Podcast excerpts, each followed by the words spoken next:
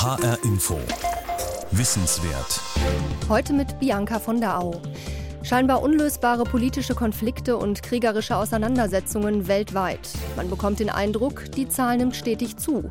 Der Nahostkonflikt, die Krimkrise, der fortdauernde Bürgerkrieg in Syrien und Afghanistan, dazu kaum beachtete Kriegsschauplätze auf dem afrikanischen Kontinent und Terrorattacken, wie jüngst in Spanien.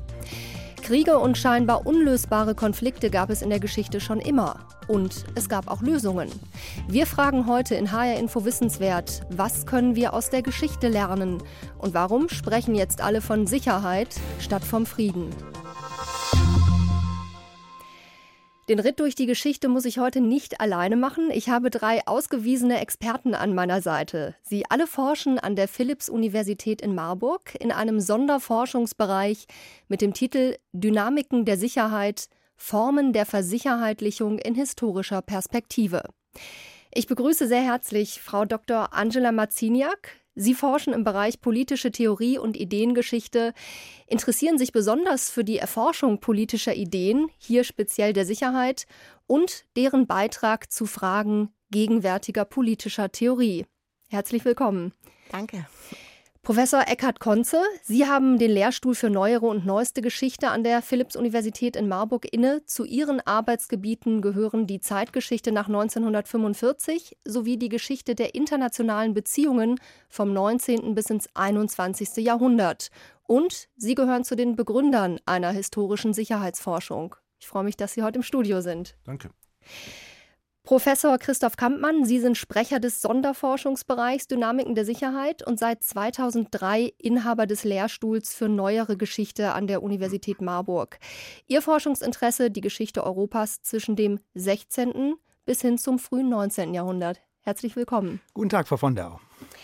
Herr Professor Kampmann, mit Ihnen möchte ich auch gerne beginnen, denn Sie haben ein historisches Ereignis in den Mittelpunkt Ihrer Arbeit gestellt, das vielleicht mehr mit uns heute zu tun hat, als wir auf den ersten Blick vermuten würden.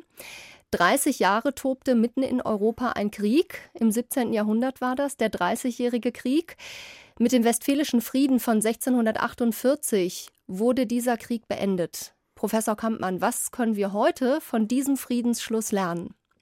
Vielen Dank für die Frage. Ja, in der Tat ist der Westfälische Friede ein gutes Beispiel, wie man aus historischen Erfahrungen auch länger zurückliegender Epochen Lehren für die Gegenwart ableiten kann.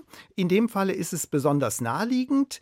Es gibt eine Initiative des Auswärtigen Amtes gemeinsam mit der Körperstiftung. Dahinter steht der damalige Außenminister Frank-Walter Steinmeier, der sich gedacht hat, dass man zur Lösung aktueller Krisen im Nahen Osten durchaus auch einmal auf Erfahrungen europäischer Friedensstiftung zurückgreifen kann. Und der Westfälische Friede ist deshalb so geeignet, weil er einem Konflikt ein Ende machte, der dadurch gekennzeichnet war, dass sehr viele unterschiedliche Konflikte, Großmachtauseinandersetzungen, Verfassungskrisen, religiöse Krisen zusammenkamen und es den Zeitgenossen im 17. Jahrhundert als eine heillose Problematik erschien.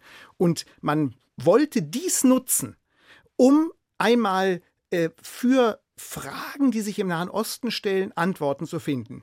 Nicht in dem Sinne, dass man die Situation des 17. Jahrhunderts eins zu eins übersetzt, das wäre völlig falsch, sondern dass man die Techniken, die Instrumentarien, das Denken sich anschaut und daraus Lehren abzuleiten versucht. Mhm, und das ist ja auch Ihr Forschungsgebiet. Äh, welche Parallelen kann man denn beispielsweise zum Syrien-Konflikt ziehen, wo ja auch sehr viele unterschiedliche Akteure, auch Staaten äh, sich in Anführungsstrichen einmischen in diesen Krieg und man das Gefühl hat, da gibt es keine Lösung derzeit. Sie sprechen schon eine ganz zentrale Parallele an, indem Sie Staaten sagen.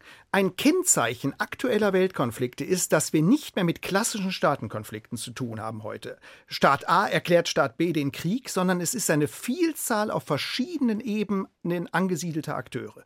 Oft unterstaatliche Akteure, überstaatliche Akteure, die da wirken. Und das ist eine Parallele, die im 17. Jahrhundert ableitbar ist, die man da äh, auch sehen kann. Denn wir hatten im 17. Jahrhundert nicht mit festgefügten staatlichen Gebilden zu zu tun, gerade im Dreißigjährigen Krieg, sondern es waren Religionsparteien, kleinere Gruppen, unterstaatliche Akteure, nebenstaatliche Akteure, die dann von Großmächten von außen unterstützt wurden. Hier ist eine ganz deutliche Parallele. Und eine zweite, die Religion ist als Konfliktfaktor zurückgekommen. Man hat lange Zeit geglaubt, es gibt eine allgemeine Säkularisierung, Religion verliert an Bedeutung und jetzt weiß man seit einigen Jahrzehnten, das ist nicht der Fall. Religion hat eine unglaubliches Gewaltpotenzial entwickelt. Und dies beides zu verbinden, darüber kann man beim Westfälischen Frieden eine Menge lernen. Mhm. Bevor ich gleich ähm, die anderen beiden Gesprächspartner gerne einbeziehe in die etwas theoretischere Diskussion, sage ich mal, würde ich gerne abschließend nochmal auf den Aspekt eingehen, den Sie angesprochen hatten. Das Außenministerium hat eine Gesprächsreihe mhm. aufgelegt, gemeinsam mit der Körperstiftung.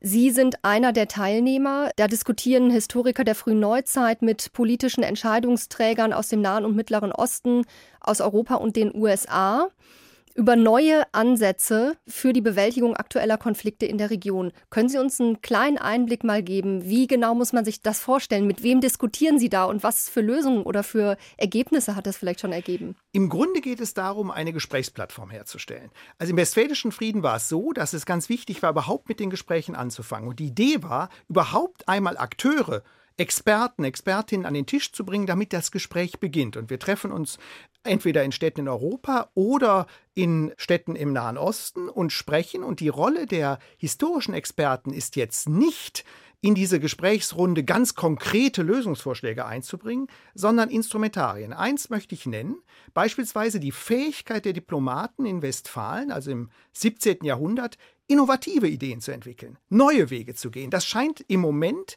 das Wichtigste zu sein bei aktuellen Weltkrisen, nicht bei ganz traditionellen Lösungsmechanismen zu bleiben, sondern die Bereitschaft zu haben zur Innovativität. Da kann man eine Menge von der Diplomatie des 17. Jahrhunderts lernen. Also ein spannendes Format, was vielleicht auch ein bisschen den Wink gibt, man müsste öfter mal Historiker als Experten befragen und vielleicht nicht Politologen. Eben der Blick äh, out of the box, wie man das so schön sagt.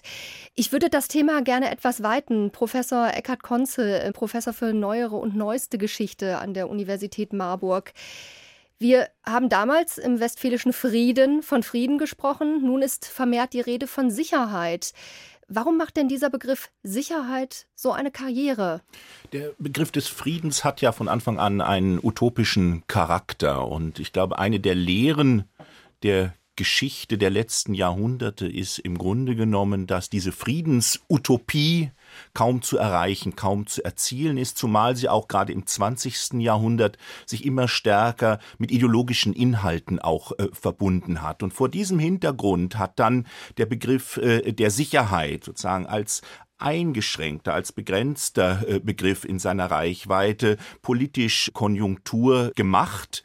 Hinzu kommt die Tatsache, dass mit dem Begriff der Sicherheit sich viel mehr, viel weitere politische Inhalte auch verbinden lassen, als mit dem Friedensbegriff im engeren Sinne, der sozusagen als Gegenbegriff zum Krieg beschränkt war in dem, was er meinte und, und worum es ging. Das ist, denke ich, einer der wichtigen Gründe für den Aufstieg dieses Sicherheitsbegriffs, der uns uns ja in allen Variationen, in ganz unterschiedlichen thematischen äh, Kontexten Tag für Tag äh, begegnet. Sie sagen, der Begriff Friede ist mit einer Utopie verbunden.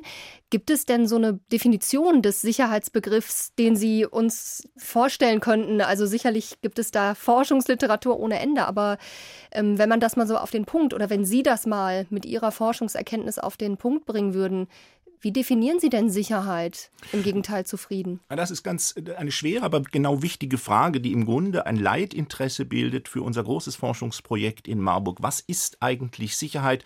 Was verstehen unterschiedliche Gesellschaften, unterschiedliche Kulturen auch im historischen Prozess, im historischen Wandel denn unter Sicherheit? Welche Vorstellungen, welche Zielsetzungen verbinden sich denn mit dem Sicherheitsbegriff? Insofern ist es ganz schwierig, hier eine allgemeine Antwort oder eine allgemeine Definition Religion zu begeben, es sei denn, man begibt sich sozusagen auf die Ebene der Anthropologie und sagt, äh, Sicherheit verstehen wir als die sozusagen die Unversehrtheit des Menschen, die Unversehrtheit von Leib und Leben, möglicherweise noch von Eigentum. Das wäre aber sozusagen sehr anthropologisch argumentiert. Wenn man politisch argumentiert, muss man dann tatsächlich den Blick richten auf unterschiedliche Konstellationen, unterschiedliche politische Kontexte, in denen der Sicherheitsbegriff, das Sicherheitsverständnis immer wieder neu definiert und auch immer wieder mit neuen Inhalten gefüllt wird. Mhm. Und das ist gerade sozusagen das Interessante und ein, ein, ein ganz wichtiges Thema, das uns in Marburg äh, in unserer Forschung beschäftigt. Mhm. Also es ist kontextabhängig, deshalb auch die historische Forschung. Ich habe mal eine ganz banale Definition äh, nachgeschlagen. Also es kommt ja aus dem Lateinischen, dieser Begriff, ja. Securitas, was so viel bedeutet wie sorglos ohne Sorge. Sinecura, das ist tatsächlich der, der Begriff und der begegnet begleitet uns natürlich auch schon sozusagen durch die Jahrhunderte äh, seit der Antike. Aber sozusagen die Wortgleichheit, und Sie finden das dann im Italienischen mit Sicurezza und die Securité, im Französischen und im Englischen die Security. Aber die Wortgleichheit, die semantische Gleichheit bedeutet ja nicht äh, eine inhaltliche Gleichheit. Und genau da sozusagen setzen wir an mit unseren Fragen und, und beginnen uns äh, zu interessieren. Aber Sie können, selbst wenn Sie sozusagen auf dieser semantischen Ebene bleiben, wenn Sie das Englische sich nur ansehen, da gibt es für den Begriff Sicherheit im Deutschen mindestens drei Vokabeln. Die Security, die Safety, vielleicht eher die technische Sicherheit und die Certainty als Sicherheit, als Gewissheit. Also allein sozusagen in diesem semantischen äh, Feld können Sie die unterschiedlichen Füllungen und Verständnisse und Dimensionen auch von, von Sicherheit, von Sicherheitsdenken bereits fassen. Mhm, und ähm, gerade nochmal diese Übersetzung aus dem Lateinischen sorglos, ein Zustand ohne Sorge, das beinhaltet natürlich auch eine sehr subjektive Komponente, weil jeder für sich natürlich anders nochmal definiert, wann fühle ich mich sicher oder unsicher. Frau Marziniak, ich würde gerne nochmal darauf eingehen, Sie hatten es angedeutet, Herr Professor Konze, im Laufe der Geschichte hat sich die Bedeutung des Begriffs Sicherheit auch immer verändert. Es ist sehr kontextabhängig. Wie unterscheidet sich denn beispielsweise der Sicherheitsbegriff, wie wir ihn heute verwenden, von dem im 18. Jahrhundert, was ja ein Forschungsgebiet ist oder ein Zeitraum ist, den Sie stark erforschen? Ich weiß gar nicht genau, ob er sich so groß unterscheidet. Also Sicherheit, wie Herr Konze ja schon anführt oder Sie auch, ist immer ein Zustand, ja, etwas ohne Sorge oder ohne Furcht. Sicherheit ist immer, hat was zu tun mit der Abwesenheit von Furcht und mit der Abwesenheit von Gefahr oder Bedrohung. Wie aber Fürchte, Ängste oder Gefahren, Bedrohungen definiert werden, ähm, das kann ganz unterschiedlich sein. Aber ich glaube, diese, diese Grundkomponente, die blieb tatsächlich über die Jahrhunderte, zumindest irgendwie seit Beginn der Moderne, gleich. Und ähm, das ist auch ein Ziel meiner Forschung, praktisch zu sagen, Obacht. Wenn wir heute über Sicherheit reden, reden wir ja eigentlich immer über Unsicherheit. Also das eine ist immer die andere Seite der Medaille. Und im 18. Jahrhundert zum Beispiel konnte man vermehrt, würde ich sagen, also bei den Philosophen, die ich mir jetzt angucke, gerade genauso die britischen politischen und Moralphilosophen, auch noch ein bisschen unbefangener über Sicherheit reden. Also da war noch der Glaube daran, man kann Sicherheit herstellen, man kann Sicherheit etablieren. Das ist uns im Grunde Ende des 20. Jahrhunderts verloren gegangen, würde ich mal sagen. Wenn wir heute über Sicherheit reden, geht es um Risiken eindämmen, wie man Gefahren überhaupt noch in den Griff kriegen kann, aber wir können sie nicht mehr ausmerzen. Und das war im 18. Jahrhundert noch anders wiewohl auch da diese Gefahren oder Bedrohungen da waren. Aber es wurde teilweise, und ich sage auch nur teilweise, denn auch dort war das natürlich schon kontextabhängig, noch ein bisschen gelassener darüber geredet. Und ich glaube, uns würde vielleicht manchmal gut tun, zu überlegen, dass Sicherheit eben auch immer heißt, Unsicherheiten aushalten und dass wir uns in unserer Gesellschaft halt entscheiden müssen, wie wir das tun wollen. Ganz kurze Nachfrage, haben Sie denn eine Erklärung dafür, warum das heute nicht mehr der Fall ist, dass man nicht mehr daran glaubt, eine Sicherheit ist herstellbar? Weil die Unsicherheiten gefühlt größer geworden sind. Und ich sage gefühlt, Sie haben ja schon auf diese subjektive Komponente hingewiesen. Und Sicherheit, wie jedes politische Konzept, ist natürlich auch ein Topos, der immer sehr stark instrumentalisiert werden kann. Und es hängt eben auch immer davon ab, wie das instrumentalisiert wird und wie dann ein Publikum, eine Öffentlichkeit, Zuhörer darauf reagieren. Mhm. Hat natürlich auch zu tun sozusagen mit der Verfügbarkeit Verfügbarkeit von Informationen und die ist heute wesentlich größer geworden und das steigert natürlich sozusagen Unsicherheitswahrnehmung. Wir nehmen heute im globalen ähm, Maßstabe gewissermaßen und in kürzester Zeit Gefahren, Bedrohungspotenziale wahr und das führt sicherlich zu diesem Anstieg von Unsicherheitsempfinden, Unsicherheitsbewusstsein und dieser Idee sozusagen relativer Sicherheit im Gegensatz zu einer absoluten Sicherheit. Mhm. Professor Kampmann? Gerade ja. das Verhältnis von Frieden und Sicherheit mhm. zeigt sehr deutlich, deutlich, dass es sich so lohnt, mit der Geschichte der Sicherheit zu beschäftigen. In der frühen Neuzeit, also in der Vormoderne, gab es eine klare Hierarchie zwischen Frieden und Sicherheit. Frieden war der allgemeine Zustand der Harmonie im religiösen und politischen. Äh, den strebten alle an. Und dann stellten sie fest, vor allem mit der Religionsspaltung des 16. Jahrhunderts, das ist nicht mehr zu erreichen. Wir leben mit unterschiedlichen Religionen. Und nachdem man merkte, dass man diesen Pluralismus nicht mehr wegschaffen kann, dann schuf man neue Zonen von Ruhe und die nannte man dann Sicherheit. Sicherheit war nicht der Frieden, sondern war der Versuch, jenseits von Frieden einen Zustand einigermaßen ruhevollen Zusammenlebens zu schaffen. Das ist in der Vormoderne so. Heute würde ich sagen, kann man nicht mehr so einfach sagen, Frieden steht über Sicherheit, sondern Sicherheit, das wurde ja sehr schön deutlich auch bei Frau Marciniak und Herrn Konze, Sicherheit hat einen eigenen Wert, ist nicht einfach dem Frieden untergeordnet. In der Vormoderne war das noch so. Und die Entdeckung der Sicherheit war ein Weg, überhaupt eine friedliche Koexistenz zu schaffen. Ich möchte gerne einen Abschnitt von der Website Ihres Sonderforschungsbereichs Dynamiken der Sicherheit zitieren.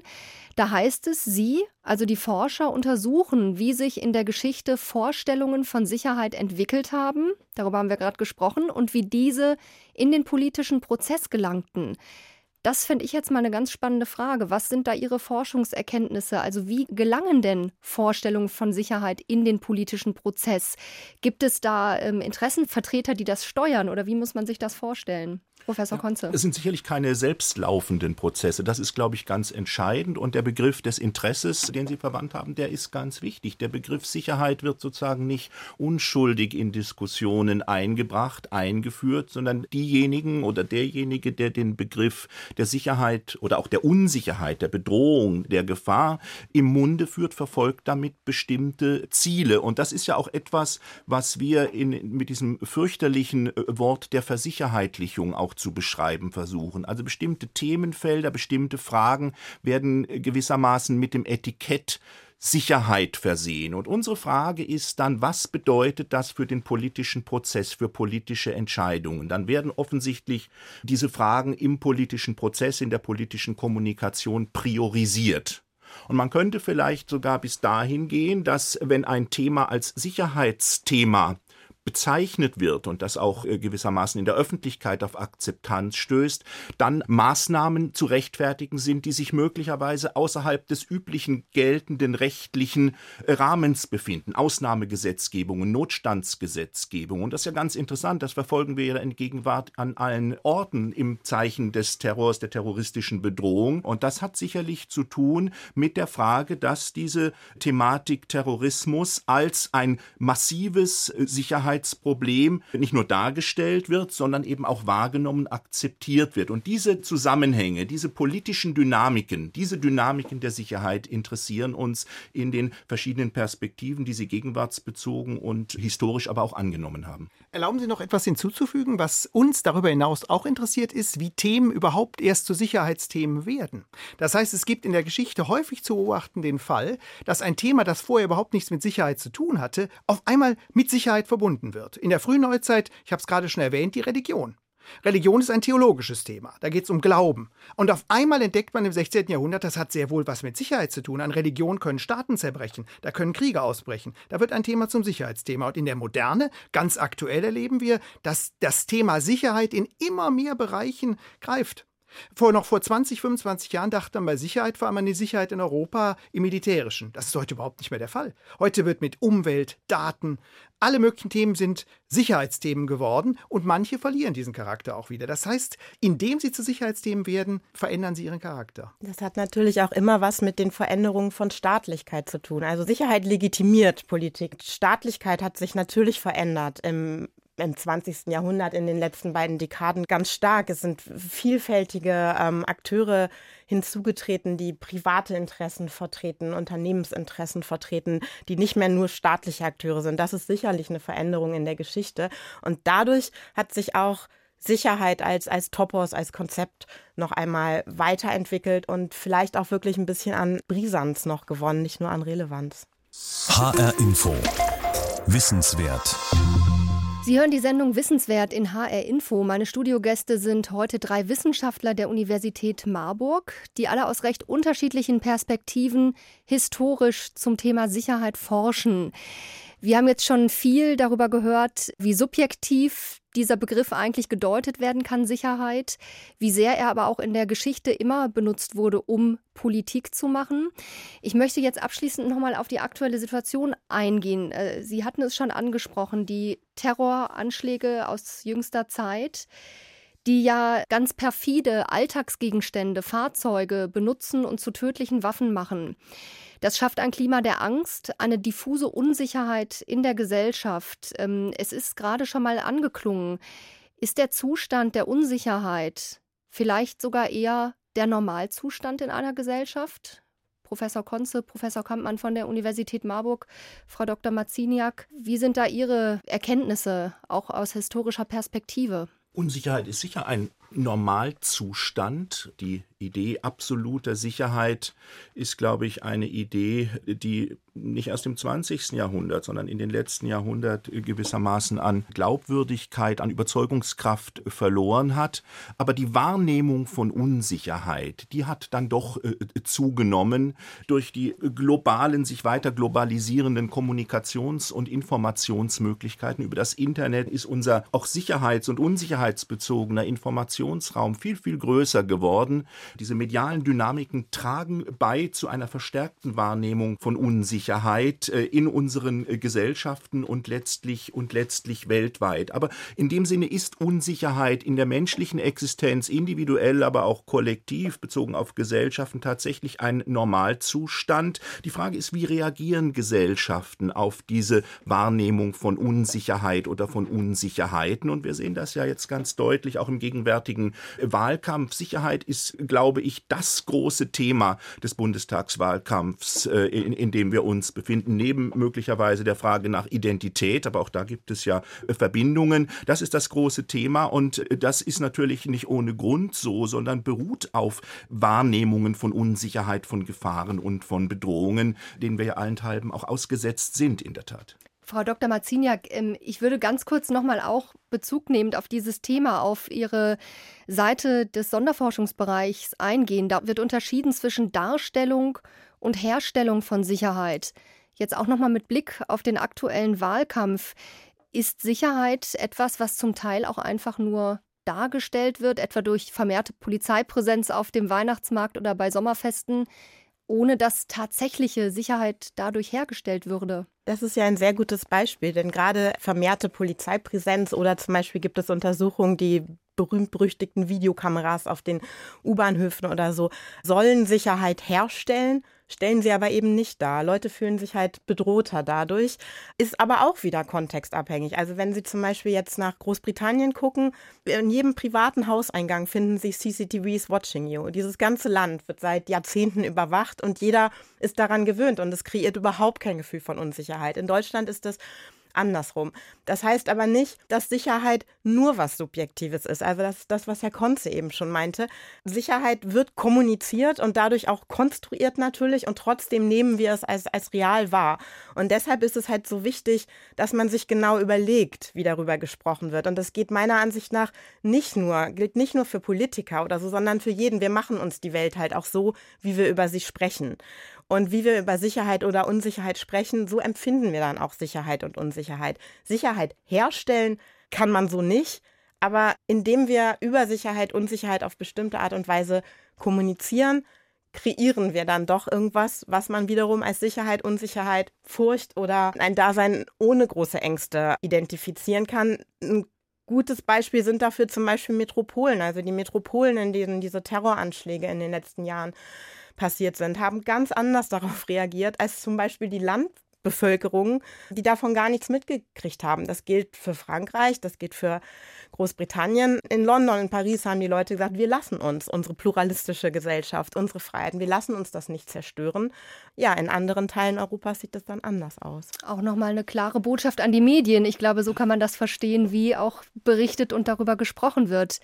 Professor Kampmann, Abschließend würde ich gerne auch noch mal diese Frage nach der Unsicherheit, ob das der Normalzustand in einer Gesellschaft ist, an Sie stellen, der Sie ja das 16. Äh, und 17. Jahrhundert im Blick haben.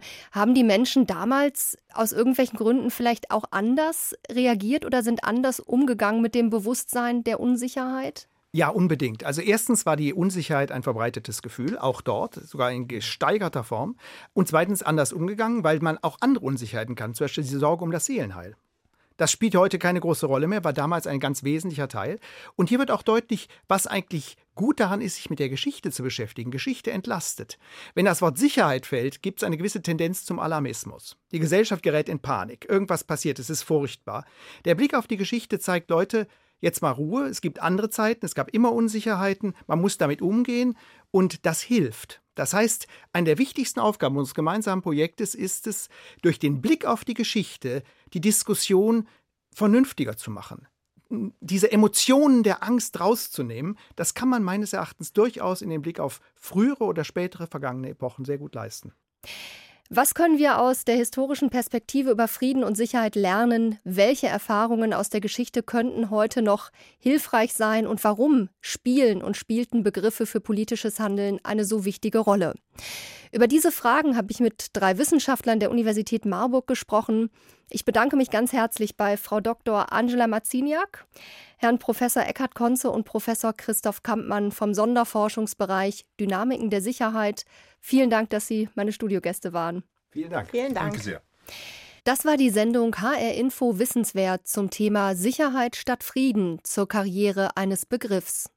Nachzuhören als Podcast auf hrinforadio.de. Mein Name ist Bianca von der Au.